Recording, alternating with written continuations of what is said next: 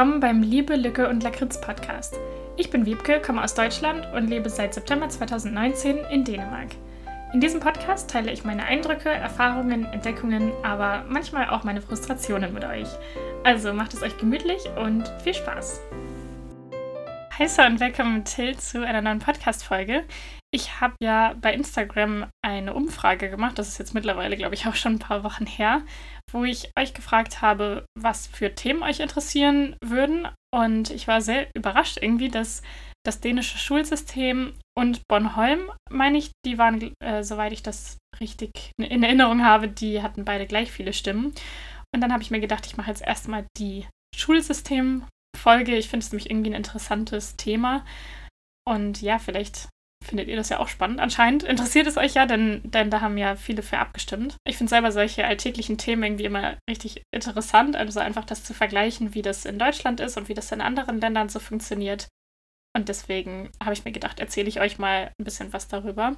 Ich habe ein bisschen recherchiert zu dieser Folge, allerdings muss ich für die Transparenz sagen, dass ich jetzt nicht wahnsinnig viel recherchiert habe, sondern ich habe auch viel einfach nur mit Leuten gesprochen und die haben mir dann von deren Erfahrungen erzählt. Also zum Beispiel natürlich von meinem Freund weiß ich viele Sachen und habe ja auch viele Sachen zum Beispiel von seiner jüngeren Schwester mitbekommen und so weiter. Also vieles sind jetzt auch einfach so persönliche Erfahrungen und ähm, Sachen, die ich jetzt aus Erzählungen mit Leuten weiß.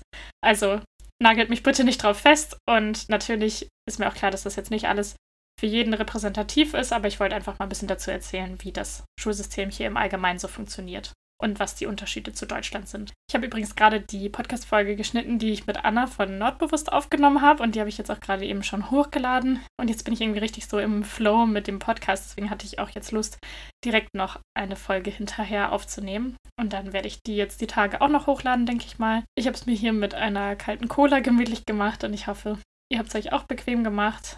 Und dann würde ich sagen, legen wir direkt los und steigen in das Thema ein. Erstmal so im Allgemeinen zum Schulsystem gibt es genau wie in Deutschland auch hier staatliche Schulen, die sind kostenlos. Und dann gibt es halt noch Privatschulen und das ist natürlich dann den Eltern überlassen, was sie lieber mögen, also ob sie die Kinder halt lieber auf eine staatliche oder eine private Schule schicken möchten, denn da gibt es ja dann auch verschiedene Sachen wie zum Beispiel Montessori-Schulen oder Rudolf Steiner-Schulen oder sowas und das sind dann halt private Schulen. Ähm, und natürlich kommt es auch auf das Budget an, aber die staatlichen Schulen, wie gesagt, sind kostenlos. Und was mich hier in Dänemark überrascht hat, ist, dass die Kinder hier alle Lernmaterialien, also ist eigentlich Lernmaterialien oder Lehrmaterialien, I don't know. Ähm, naja, jedenfalls bekommen sie das alles gestellt.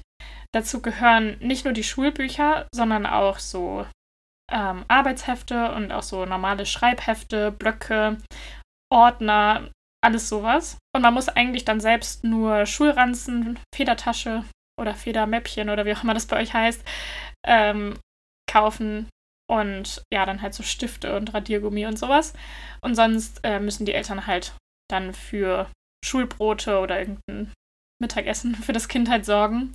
Also das muss man halt auch dann selbst bezahlen. Aber mich hat es sehr überrascht, dass diese ganzen diese ganzen Schreibutensilien, also diese ganzen Materialien, dass man das von der Schule gestellt bekommt. Und irgendwie finde ich es auch nicht schlecht, weil dadurch halt dann auch alle Kinder das Gleiche haben. Also dann gibt es halt auch nicht so große Unterschiede darin, also welches Kind jetzt was hat und also ich weiß nicht, wie das bei euch früher in der Schule war, aber bei uns war es schon so, dass man dann schon so ein bisschen wusste, okay, die Schreibhefte, das sind die billigen von Aldi und die sind von der guten Marke mit dem dicken, schönen Papier und sowas. Ähm, und dann gab es halt Kinder wie mich, die dann immer die äh, Öko- Blöcke und Hefte hatten, die hatten immer so ein gräulich-bräunliches Papier. Ähm, und die waren dann da ganz oft irgendwie in Ko Kollaboration mit Greenpeace oder dem WWF oder sowas äh, hergestellt. Ähm, ja, also die Öko-Kinder hatten dann eher so die Hefte und ja, ich weiß auch nicht. Also irgendwie finde ich das auch schön, weil ich selbst liebe das, einfach so Schreibwaren zu kaufen. Und ich mochte das auch als Kind schon richtig gern. Also ich fand das immer total toll, irgendwie so neue Hefte zu haben und mir einen Schülerkalender auszusuchen. Und ähm, habe dann auch immer Ausreden gesucht, warum ich jetzt für das neue Schuljahr wirklich ganz dringend auch noch wieder neue Stifte brauche und ein neues Radiergummi brauche. Und meine Eltern haben immer gesagt, wieso, du hast doch eins, ist doch noch gut von den letzten Jahren so. Und dann habe ich immer versucht, irgendwie auf Ausreden zu finden und zu sagen, aber, aber da fehlen schon ganz viele Farben, ich brauche ganz dringend neue. Und das hat sich bis, heute auch nicht so richtig geändert. Also bis auf die Tatsache, dass ich jetzt nicht mehr meine ganzen Sachen verliere und die ständig ersetzen muss. Aber ich äh, kaufe einfach richtig gerne auch heute noch so Sticker und Washi-Tapes und Stifte und Radiergummis und Postkarten und Hefte, Notizbücher, Notizblöcke, Sticky Notes, all so ein Zeug. Zu dem ganzen Finanzierungsthema wollte ich übrigens auch noch kurz erzählen. Es gibt ja hier in Dänemark SU, also das ist was ähnliches wie BAföG bei uns in Deutschland. Allerdings ist ein großer, großer Unterschied daran, dass man das hier in Dänemark nicht zurückzahlen muss, also gar nicht, sondern das ist einfach Geld, das man vom Staat bekommt, ohne dass das jetzt äh, an die Bedingung geknüpft ist, dass man es wieder zurückgeben muss. Ähm, und das finde ich richtig cool. Und was hier auch noch anders ist, ist, dass es hier meistens nicht am Gehalt oder also am Einkommen der Eltern berechnet wird. Das wird es nur, wenn man noch mit den Eltern zusammen wohnt.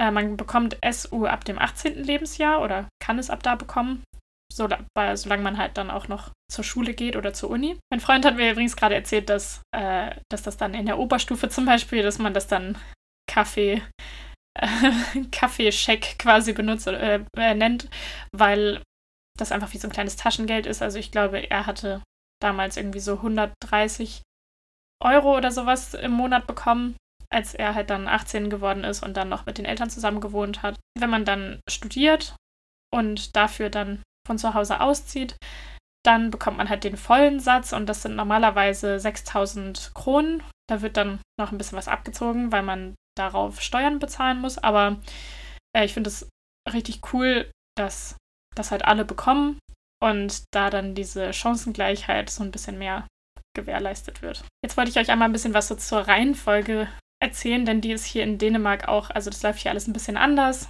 So wie wir haben ja in Deutschland dann dieses System natürlich mit Kindergarten, mit Grundschule und so weiter und das äh, ist hier ein bisschen anders alles aufgebaut, deswegen wollte ich da mal ein bisschen näher drauf eingehen. Also erstmal gibt es die Wogestu, das ist äh, ja die Krippe, wo schon ganz, ganz kleine Kinder hingehen können, wenn sie ein paar Monate alt sind. Ich bin mir da jetzt gerade nicht sicher, wie da die Altersbegrenzungen so sind, aber das ist halt eine Krippe einfach. Und dann gibt es den Burneheo, also das ist der Kindergarten, wo Kinder dann hingehen, wenn sie so drei sind. Ja, so ab dem Alter von drei Jahren bis vielleicht sechs, fünf oder sechs. Äh, was hier in der Schule auf jeden Fall ein Unterschied zu Deutschland ist, ist, dass alle Kinder in die nullte Klasse gehen. Damit fängt die Schule an. Und das ist quasi sowas wie eine Vorschulklasse. Also das ist die, die heißt auch Burneheo-Klasse, also die Kindergartenklasse. Aber das gehört schon zur Grundschule dazu. Und in Deutschland haben wir auch eine Vorschule, aber das ist ja sehr individuell, ob ein Kind dahin geht oder nicht. Aber hier gehen eigentlich halt alle Kinder in diese nullte Klasse.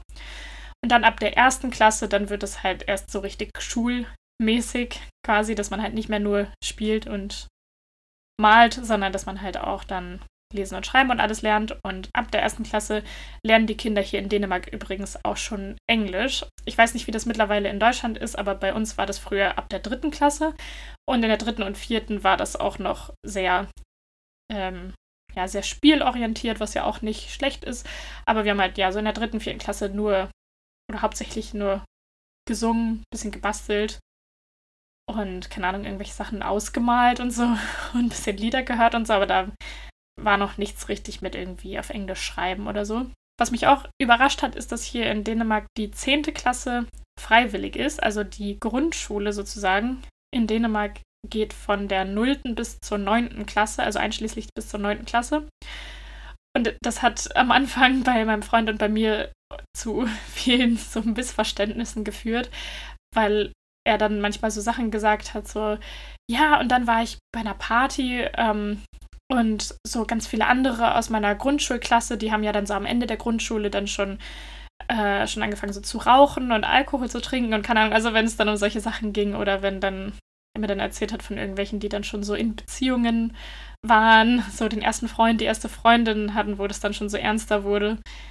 Äh, und dann hat er halt immer davon geredet, dass das in der Grundschule war oder am Ende der Grundschule. Und ich dachte dann, ich habe mir dann immer so Dritt- oder Viertklässler dabei vorgestellt und dachte immer so, oh mein Gott, was war da eigentlich los in seiner Schule? Aber dann habe ich halt rausgefunden, dass damit dann so die achte, neunte Klasse gemeint war. Und dann ergibt es natürlich auch schon mehr Sinn. Aber da war ich am Anfang dann immer schockiert, weil ich das dann auch immer wieder so vergessen habe, dass die Grundschule hier ja bis einschließlich zur neunten Klasse geht. Die zehnte Klasse ist dann, wie gesagt, freiwillig nach der Grundschule.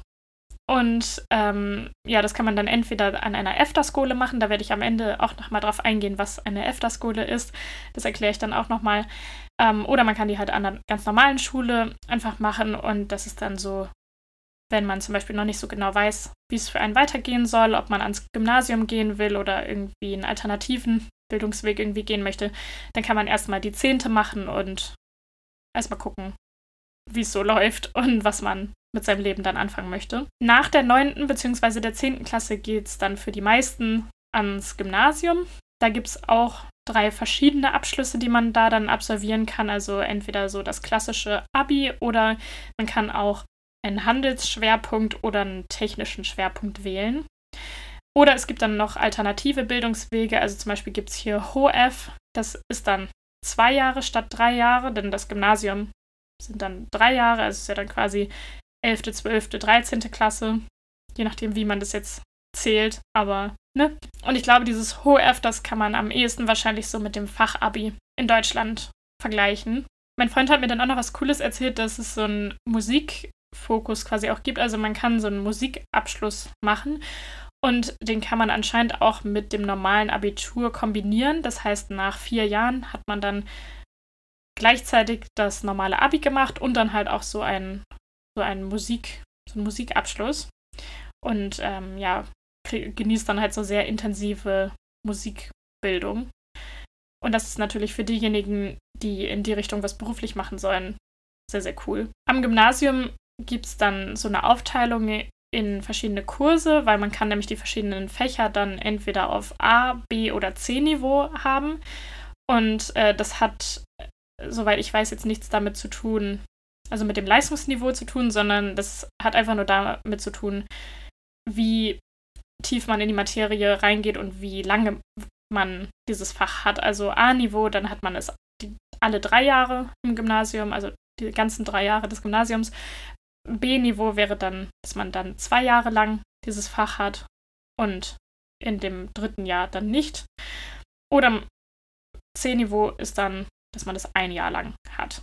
Und das kommt dann immer auch so ein bisschen auf den Fokus des Abiturs an. Man kann dann so eine Linie wählen, also das kann man vergleichen mit den Profilen, die es bei uns in Deutschland gibt. Also dass man dann so das sprachliche oder naturwissenschaftliche oder gesellschaftlich-politische Profil wählen kann oder so. Also sowas gibt es ja auch. Nach dem Gymnasium gibt es dann auch noch die Möglichkeit, Kurse nachzuholen, wenn man halt zum Beispiel jetzt Mathe auf B-Niveau hatte, also wenn man dann zwei Jahre lang Mathe hatte und dann äh, das dritte Jahr kein Mathe hatte oder Physik oder wie auch immer, ähm, dann kann es natürlich passieren, dass man das im, am Gymnasium so wählt und dass man dann sich für irgendwie einen Studiengang entscheidet, wo man dann feststellt, oh Mist, man, da ist die Voraussetzung, dass man Mathe oder Physik oder so auf A-Niveau hat, dann kann man das noch nachholen.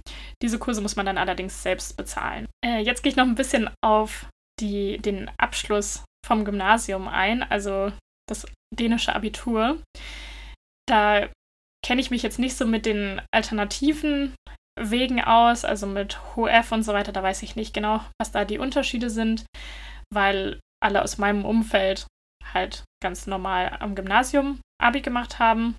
Von daher, falls ich da jetzt irgendwas vergesse oder falls es da irgendwas zu ergänzen gibt, schreibt mir das gerne mal auf Instagram. Ähm, ja, da gibt es aber auf jeden Fall viele Traditionen, was das Abitur angeht. Also zum einen kennt ihr das vielleicht auch so von, von Fotos und so, dass man, wenn man Abi macht, dass man dann so eine Art Marinemütze trägt und da ist dann normalerweise der Name so in Gold drauf eingestickt. Und äh, die Mütze hat halt natürlich einmal so oben eine Farbe. Die meisten, die ich gesehen habe, sind weiß, aber es gibt auch je nach Art der Schule und Art des Abschlusses gibt es auch noch andere Farben. Und dann ist da über dem Schirm so ein Streifen.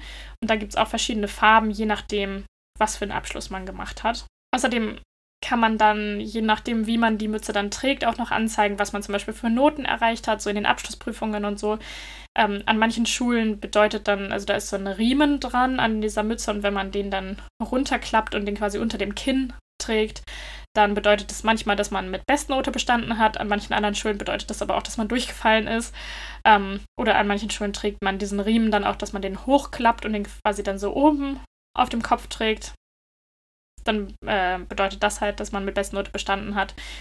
Da sind die Schulen so ein bisschen unterschiedlich. Es ist auf jeden Fall auch Tradition, dass man gegenseitig auf diesen Mützen unterschreibt und ähm, dass man auch so bestimmte Sachen ähm, in die Mütze reinschreibt oder zeichnet oder manchmal schneidet man auch irgendwie, äh, irgendwie so einen Schlitz rein oder so, wenn man bestimmte Sachen im Abi erreicht hat oder bei den Abi-Feiern gemacht hat. Also zum Beispiel, wenn man dann innerhalb von 24 Stunden einen Kasten Bier alleine getrunken hat, fragt mich nicht, wie das menschlich überhaupt möglich ist. Ich will es gar nicht wissen, äh, wie das dann alles ausartet, aber auf jeden Fall äh, kriegt man dann so quasi als wie so ein Abzeichen irgendwelche Sachen in diese Mütze dann reingemalt oder geschnitten. Oder wenn man bis zum Sonnenaufgang gefeiert hat oder wenn man irgendwie, keine Ahnung, bei Sonnenaufgang ins Wasser gesprungen ist oder so. Ich weiß es nicht, da gibt es so ganz viele verschiedene Sachen und ich glaube, die einzelnen Schulen denken sich dann da immer noch auch so ein bisschen ihre eigenen Sachen aus. Wenn man dann den Schulabschluss geschafft hat, dann gibt es auf jeden Fall mal eine Feier mit der Familie zusammen. Das ist die Studentagille. Und da, das feiern die einzelnen Familien dann unterschiedlich. Also es ist halt ja jedem selbst überlassen, wie man das macht. Aber normalerweise lädt man dann so die Familie ein und geht dann irgendwie essen oder man macht es dann zu Hause dass man da irgendwie zusammen isst, äh, zusammen Kuchen isst und so. Und normalerweise tragen auch die AbiturientInnen weiße oder helle Kleidung und dann halt eben diese Marinemütze. Also zum Beispiel die meisten Abiturientinnen würden dann ein weißes Kleid tragen. Und natürlich ist auch alles mit dänischen Flaggen dekoriert. Für diese Abschlussfeiern, diese Studentergille, habe ich übrigens jetzt auch richtig viel gesehen, dass es dann auch bei vielen Familien einen Kuchen gibt, der dann so dekoriert ist, dass er halt aussieht wie diese Marinemütze und dass da dann so der Name draufsteht. Äh, das fand ich irgendwie eine richtig süße Idee. Wenn man mit dem Abi fertig ist, dann gibt es auch mal eine Studenta-U, also ja, eine Studentenwoche oder so. ich weiß nicht, wie man es jetzt genau übersetzen soll, aber ähm, da mietet dann jede Schulklasse sich normalerweise so einen Wagen und dann fährt man mit diesem Wagen halt rum und äh, feiert da drin und trinkt und dann besucht die Schulklasse sich auch gegenseitig. Also mit diesem Wagen fährt man dann so nach und nach zu jedem aus der Klasse und ja, verbringt dann ein bisschen Zeit bei jeder Person zu Hause. Normalerweise verabreden sich die Familien dann auch, dass es dann irgendwie bei, bei den einen was zu essen gibt, bei den anderen was zu trinken, je nachdem, wie lange dann schon gefeiert wurde. Dann gibt es bei manchen vielleicht auch nur Wasser und Kaugummis oder so. Ähm, also da gibt es dann immer so verschiedene Sachen und dann hält man sich halt da ein bisschen auf und fährt dann irgendwie weiter zu den nächsten. Und in dieser ganzen Woche finden sowieso halt sehr viele Partys statt und auch manchmal Ausflüge. Und einige von diesen Aktionen sind dann halt nur mit der Klasse und einige sind auch mit dem ganzen Jahrgang. Und oft ist es dann so, dass man abends dann mit allen zusammenkommt aus dem ganzen Abiturjahrgang und da dann eine große Party mit allen zusammen macht. So viel jetzt erstmal zu diesem normalen Teil mit dem Gymnasium mit den verschiedenen Varianten, die es da so gibt. Jetzt kommen wir zu meinem Lieblingsthema und zwar ist das auch so was sehr Individuelles in Dänemark. Ich glaube, in manchen anderen nordischen Ländern gibt es vielleicht auch, aber ähm, ja, auf jeden Fall wäre mir nicht bekannt, dass es das in Deutschland in der Form gibt. Und zwar Efterskole und Heuskole. Da werde ich jetzt einmal drauf eingehen. Das ist einfach so mein Lieblingsthema, weil ich finde das einfach richtig, richtig cool. Äh, die Efterskole hatte ich ja gerade schon erwähnt. Ähm, das ist ein Internat für 14- bis 18-Jährige und da kann man normalerweise die neunte oder die zehnte Klasse absolvieren. Ich habe übrigens auch im Internet das deutsche Wort dafür, die deutsche Übersetzung gefunden und anscheinend heißt das auf Deutsch Jugendheim Volkshochschule. Äh, ja, ganz schön fetziger Name, was. Ähm, auf jeden Fall ist der pädagogische Ansatz da ein bisschen anders so als an den Regelschulen. Und von dem, was ich bisher gehört habe, ist das so besonders für SchülerInnen, die vielleicht nicht so gut ins System passen, die vielleicht auch nicht die allertollsten Erfahrungen in der Schule bisher gemacht haben, die vielleicht auch mit Mobbing zu tun hatten. Ähm, so besonders für die kann das halt eine echt wertvolle Erfahrung sein. Denn an einer EFTA-Skole, da steht der Zusammenhalt und die Klassengemeinschaft sehr im Vordergrund. Und da wird auch sehr, sehr viel Platz eingeräumt für besondere Interessen der SchülerInnen. Äh, man hat zwar auch diese normalen Pflichtfächer, denn das ist ja noch Teil von dem der verpflichtenden Schulbildung. Also man hat dann halt auch Mathe, Dänisch, Englisch und so weiter. Aber man hat halt auch noch ganz viele andere Fächer, je nach Schwerpunkt der jeweiligen Schule. Da gibt es zum Beispiel viel so im Bereich Design, aber da gibt es auch Jagd oder Segeln oder Musik oder Reiten oder Landwirtschaft, Programmierung oder verschiedene Sprachschwerpunkte oder Schach oder Rollenspiel. Da habe ich auch eine Podcast-Folge mal gehört. Ich weiß nicht mehr, ich kann mich leider nicht mehr erinnern, welcher Podcast das nochmal war. Aber da gab es so eine Folge, wo, also so eine Reportage über eine Rollenspiel Efterskole, wo einfach alle Schulfächer in so Rollenspiele eingebunden wurde, wurden und die SchülerInnen sich halt alles so durch diese Rollenspiele erarbeitet haben. Also wo die dann zum Beispiel irgendwie so Rollenspiele gemacht haben, dass sie im alten Rom sind und irgendwie rausfinden müssen, wie sie die Wasserversorgung für ihr Dorf äh, regeln oder so. Und, und das wurde dann so als Aufhänger genutzt, um äh, ja, für den Mathematikunterricht, um irgendwelche Sachen zu berechnen oder so. Ähm, das finde ich irgendwie richtig faszinierend. Ja, und dann gibt es halt auch als Schwerpunkte zum Beispiel noch Filmwissenschaft oder auch E-Sports, also ähm, ja, so Videospiele und so. Das kommt immer auf die Spezialisierung der Schule an, aber ich finde das richtig cool. Ich habe übrigens auch online eine deutsche Broschüre über das EFTA-Skole-System gefunden. Und da äh, stand drin. Schüler, die eine EFTA-Skole besuchen, brechen seltener eine Ausbildung ab, haben bessere Zensuren auf Berufsschulen und absolvieren Hochschulausbildungen in durchschnittlich kürzerer Zeit. Viele Schüler schließen lebenslange Freundschaften und bezeichnen das EFTA-Skole-Jahr als eines der besten in ihrem Leben. Also das nur mal so als kleines Zitat aus dieser Broschüre.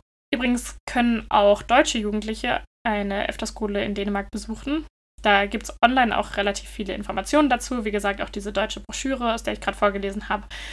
Und anscheinend gibt es auch die Möglichkeit, erstmal für 14 Tage dort quasi zum Testen hinzugehen. Ähm, den Aufenthalt da muss man selbst bezahlen, aber es gibt auch irgendwie verschiedene Fördermittel, die man dann eventuell beantragen kann. Je nachdem muss man halt bestimmte Voraussetzungen dann erfüllen.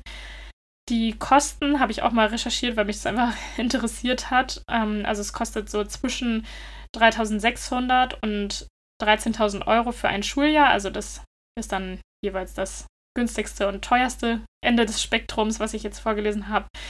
Durchschnittlich kann man so, denke ich mal, so mit 6.800 Euro ungefähr rechnen. Habe ich, die Zahl habe ich auf jeden Fall gefunden, dass das so der Durchschnitt ist.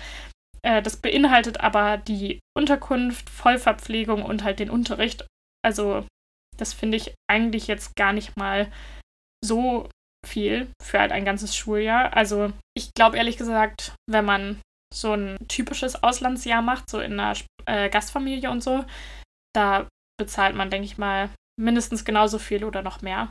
Und hat halt diesen Spezialunterricht mit diesen ganzen äh, speziellen Interessen und so ja gar nicht mit da drin. Also von daher finde ich den Preis jetzt gar nicht so krass eigentlich. Ich kenne auch einige, die an der EFTA-Skole waren und zum Beispiel von meinem Freund aus der Familie, da sind auch von seinen, von seinen Cousins und Cousinen auch einige zur EFTA-Skole gegangen und ich finde das vom Konzept irgendwie richtig spannend und könnte mir auch vorstellen, dass mir das richtig gut gefallen hätte, so in der 9. oder 10. Klasse, weil gerade wenn man dann auch so spezielle Interessen hat, die andere dann vielleicht nicht so teilen, die mit einem zur Schule gehen. Also ich stelle mir das einfach irgendwie schön vor, wenn man dann nicht die komische Person ist in der Klasse, sondern wenn man halt nur mit Leuten zur Schule geht, die das auch alle cool finden.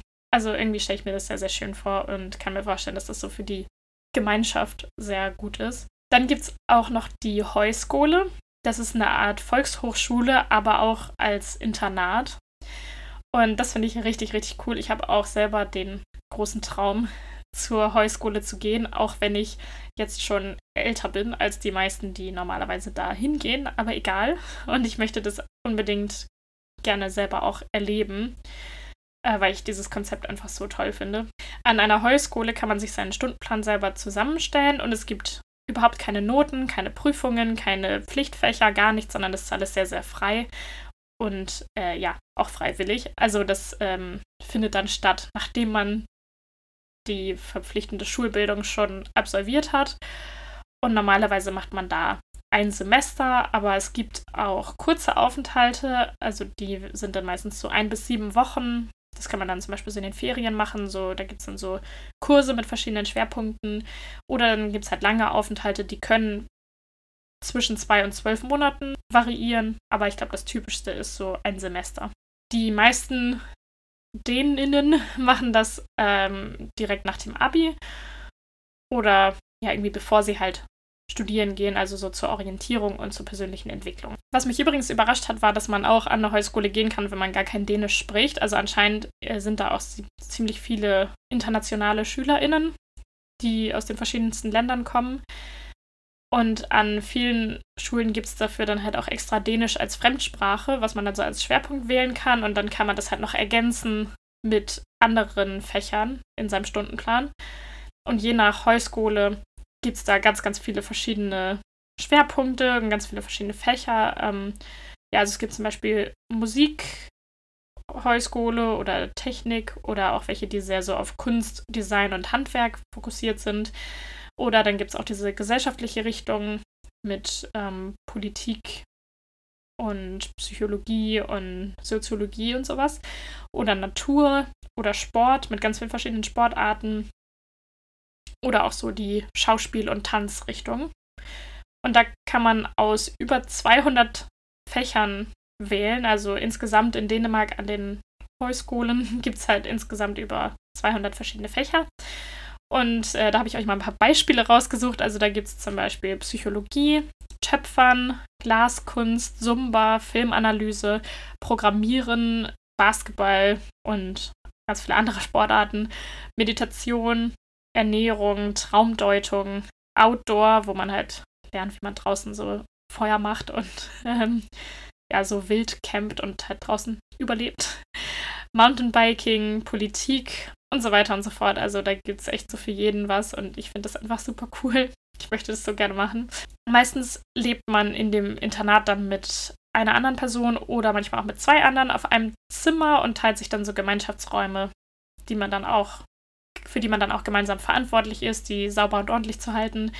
Und es gibt halt eine Vollverpflegung an der Schule, also man muss sich halt selber nicht um irgendwie das Essen kümmern. Und natürlich gibt es dann da auch viel drumherum so an, an Gemeinschaftsleben in der Heuschule, also viele Partys, verschiedene Projekte und dann auch Ausstellungen, vor allem natürlich von den kreativen Bereichen der Heuschule. Dann gibt es halt irgendwie Ausstellungen, wo man die Sachen dann zeigt, die man gemacht hat. Es gibt auch zum Beispiel viel mit Modedesign und so, die machen dann, ähm, die machen dann Modenschauen und sowas und zeigen die Sachen, die sie gemacht haben. Und äh, bei den sportlichen ähm, Bereichen gibt es dann auch Sportwettkämpfe, wo man zum Beispiel gegen andere Schulen antritt. Und dann gibt es auch Ausflüge und Klassenfahrten und so weiter. Es gibt ungefähr 70 solcher Schulen in Dänemark und das ist echt so ein typisch dänisches Konzept. Also es kann sein, dass es das in anderen nordischen Ländern auch gibt. Ich meine, irgendwie in Schweden und Norwegen gibt es vielleicht was ähnliches. Ähm, aber sonst gibt es das in dieser Form nicht in anderen Ländern anscheinend. Und wahrscheinlich ist das auch ein Grund, warum es da auch internationale SchülerInnen gibt, weil es das halt in den anderen Ländern in dieser Form nicht gibt. Die Voraussetzung, um an der Heuschule zu gehen, ist, dass man mindestens 17,5 Jahre alt sein muss bei Semesterbeginn. Äh, und die meisten, die da sind, sind halt junge Leute, so zwischen 18 und 25. Aber es gibt zum Beispiel auch eine Seniorenheuschule, habe ich gesehen. Ähm, und nach oben hin gibt es halt auch keine Altersbegrenzung. Also da sind halt dann auch immer so Leute dazwischen, die halt schon ein bisschen älter sind. Den Aufenthalt da muss man selbst bezahlen, was ja auch irgendwie Sinn ergibt, weil das eben so eine freiwillige Fortbildung ist, ohne irgendwelche Pflichtfächer oder irgendwas. Ähm, genau, deswegen muss man da dann selbst für sorgen für die Finanzierung.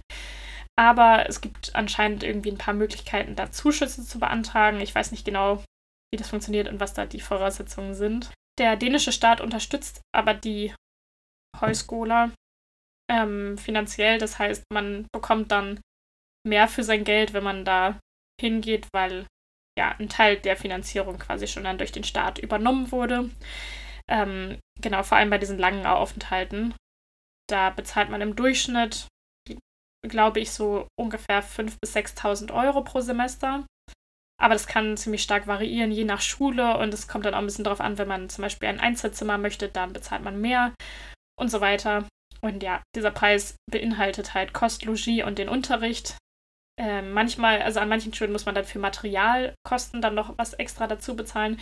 Bei manchen ist das aber auch schon inklusive, das kommt immer ein bisschen drauf an.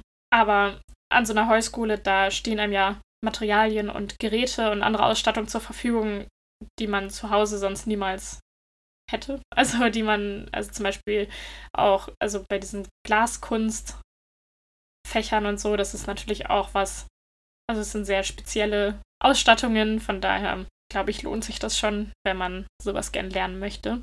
Leider bekommt man an der Heuschule aber kein SU. Ähm, aber ja, das bekommen halt diejenigen, die zum Beispiel einen Bachelor oder einen Master machen, unabhängig vom Einkommen der Eltern. Aber für die Heuschule geht das nicht, weil, wie gesagt, das ist einfach nur so ein Selbstentwicklungs-Fortbildungsding und deswegen wird man da jetzt nicht groß dann finanziell noch zusätzlich unterstützt. Ja, ich finde es äh, schade natürlich, dass es das SU dafür nicht äh, gibt, aber ich kann es auch irgendwie verstehen, weil das ja einfach so ein Spaßding für einen selbst ist, wenn man halt Lust dazu hat, das zu machen. Aber ich finde es richtig cool, dass man das machen kann und ich möchte es, wie gesagt, selber total gerne mal erleben. Und ich finde es auch total cool, dass man das auch so als Sprachkurs machen kann. Also man kann das ja einfach als intensiven Sprachkurs nutzen, wenn man dann diesen Schwerpunkt mit Dänisch als Fremdsprache wählt. Das wusste ich bis vor kurzem auch noch gar nicht, dass das überhaupt geht. Aber ja, das finde ich richtig schön. Und ich habe auch beim Sprachcafé irgendwann letztens mit einem Syrer gesprochen, der das gemacht hat. Und das äh, stelle ich mir echt, echt cool vor, wenn man dann so ein Semester an der Heuschule sein kann, mit ganz vielen dänischen SchülerInnen zusammen und dann auch nebenbei noch Zeit hat, andere Interessen zu verfolgen und sich einfach voll darauf zu konzentrieren, kreativ zu sein oder Sport zu machen oder sich mit äh, Technik oder gesellschaftlichen Themen auseinanderzusetzen, was auch immer einen halt interessiert. Man kann auch unter diesen verschiedenen Schwerpunkten teilweise mischen, was die Fächer angeht. Und das äh, ja, stelle ich mir echt schön vor. An dieser Stelle würde ich jetzt das Thema Schulsystem beenden. Ich bin jetzt nicht weiter auf Uni und so weiter eingegangen, weil ich, also weil ja dieses ganze Bachelor-Master-System zum Beispiel, das ist ja schon relativ standardisiert in den verschiedenen Ländern. Deswegen weiß ich nicht, wie spannend das jetzt ist. Wenn es euch interessiert, kann ich da mal gucken, ob es da genug Material für eine extra Podcast-Folge gibt, dann mache ich das vielleicht nochmal in einer extra Folge. Aber das waren jetzt erstmal so die ganzen Sachen, die ich interessant finde und die ich cool finde am dänischen Schulsystem. Und ähm, deswegen wollte ich das einmal euch erzählen. Und dann haben wir jetzt am Schluss natürlich noch meine Hüge-Highlights. Ein großes Hüge-Highlight war auf jeden Fall, als ich mit Anna zusammen die beiden Podcast-Folgen aufgenommen habe. Also einmal die für meinen Podcast und einmal die für ihren Podcast Nordbewusst. Und das war einfach so ein richtig schöner Tag, weil wir haben dann die Folgen aufgenommen, haben dann zwischendurch Erdbeerkuchen auf der Dachterrasse gegessen und Eiskaffee getrunken. Und danach haben wir dann uns überlegt, was wir jetzt noch machen, weil dann war es irgendwie, glaube ich, erst 16 Uhr oder so und das Wetter war richtig, richtig schön. Und deswegen sind wir dann spontan noch nach Reffen gefahren, also auf diese künstliche Halbinsel, wo es diese ganzen Streetfood-Stände gibt und auch so man da so am Wasser sitzen kann und da gibt es auch oft Live-Musik und einen Skatepark und alles Mögliche. Also wenn ihr im Sommer mal in Kopenhagen seid, kann ich das auf jeden Fall sehr, sehr empfehlen. Und da waren wir dann zusammen und haben da dann was gegessen und getrunken und am Wasser zusammengesessen und das war einfach richtig, richtig schön. Auch noch ein großes Highlight war das Lucas Graham Konzert, wo ich war. Das war jetzt, wo ich das aufnehme, war das vorgestern und das war auch da auf Reffen.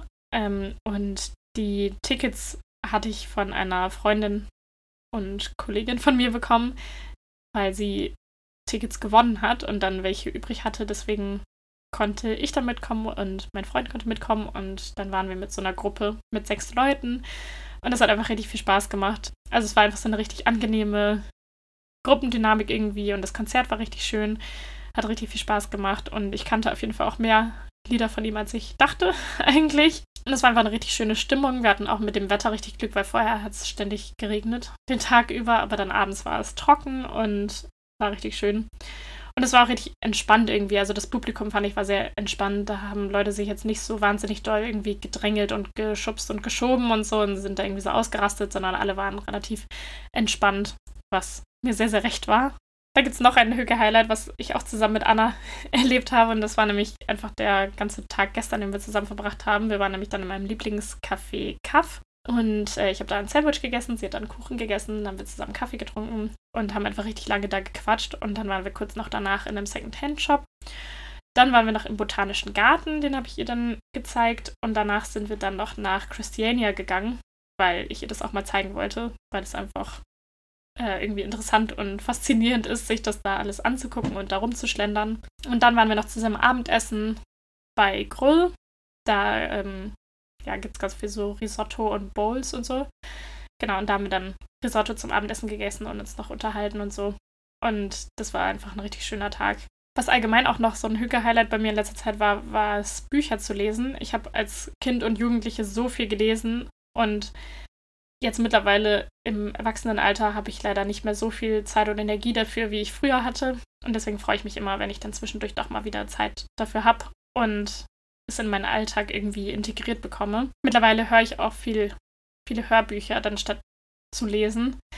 Äh, was ich auch sehr, sehr mag. Also das mache ich dann oft irgendwie bei irgendwelchen Haushaltsarbeiten nebenbei, manchmal auch bei der Arbeit oder halt so im Bus oder im Zug oder so. Aber ich finde es halt doch schon schön, ähm, endlich wieder Zeit zum richtigen Lesen zu haben. Und gestern habe ich dann ein Buch gelesen, wo ich, was mich dann so gefesselt hat, dass ich das dann einfach komplett durchgelesen habe bis 2 Uhr nachts. Und das ist mir richtig lange nicht mehr passiert. Dass ich irgendwie ein Buch so spannend fand, dass ich einfach nicht mehr aufhören konnte zu lesen und dass ich dann bis spät in die Nacht gelesen habe. Also das habe ich auch als Kind und Teenager oft gemacht. Auch wenn es wahrscheinlich da nicht bis zwei war, sondern wahrscheinlich bis halb elf oder so und mir das damals vorkam, als wäre es mitten in der Nacht. Ähm, aber das war irgendwie schön. Und was noch ein kleines Hüge-Highlight war, war, dass ich mir ein neues Spiel für meine Nintendo Switch geholt habe. Das habe ich irgendwann letztens auch schon bei meiner Instagram-Story gepostet. Und das heißt Little Dragons Cafe. Und das ist einfach so ein richtig schönes, entspannendes Spiel, wo man nicht wirklich viel nachdenken und viel machen muss und wo man auch meistens nicht irgendwie so schnell reagieren muss, weil zum Beispiel habe ich auch schon richtig oft dieses, äh, ja, die Zelda-Spiele gesehen und so und dann denke ich mir mal, oh, das sieht voll cool aus, aber ich, mich stresst das einfach, wenn da irgendwie so Sachen auf Zeit kommen und wo man irgendwie angegriffen wird von irgendwelchen Monstern und die dann bekämpfen muss und so, das wäre ja alles irgendwie zu stressig. Und deswegen ist es so ein perfektes Spiel für mich, wo man einfach so entspannt in der Gegend rumläuft und Zutaten sammelt für sein kleines Café, um dann damit Essen zu kochen und die Kunden zufriedenzustellen und äh, nebenbei sich noch um einen kleinen Drachen kümmert und den füttert und so, damit der groß und stark wird. Und das äh, macht irgendwie richtig viel Spaß. Das Spiel werde ich jetzt, glaube ich, auch noch ein bisschen spielen, bevor ich ins Bett gehe. Und dann werde ich jetzt die nächsten Tage die Podcast-Folge schneiden. Ich hoffe, es hat euch gefallen. Wenn ihr noch irgendwelche weiteren Fragen habt oder Anregungen, dann meldet euch gerne bei mir, schreibt mir gerne bei Instagram. Und ansonsten denke ich, werde ich als nächstes die Bornholm-Folge aufnehmen. Da bestand ja auch ein relativ großes Interesse. Ich hoffe, ihr habt noch einen schönen Tag, einen schönen Abend, wann auch immer ihr das hier hört. Und dann hören wir uns in der nächsten Folge wieder. Hi, hi!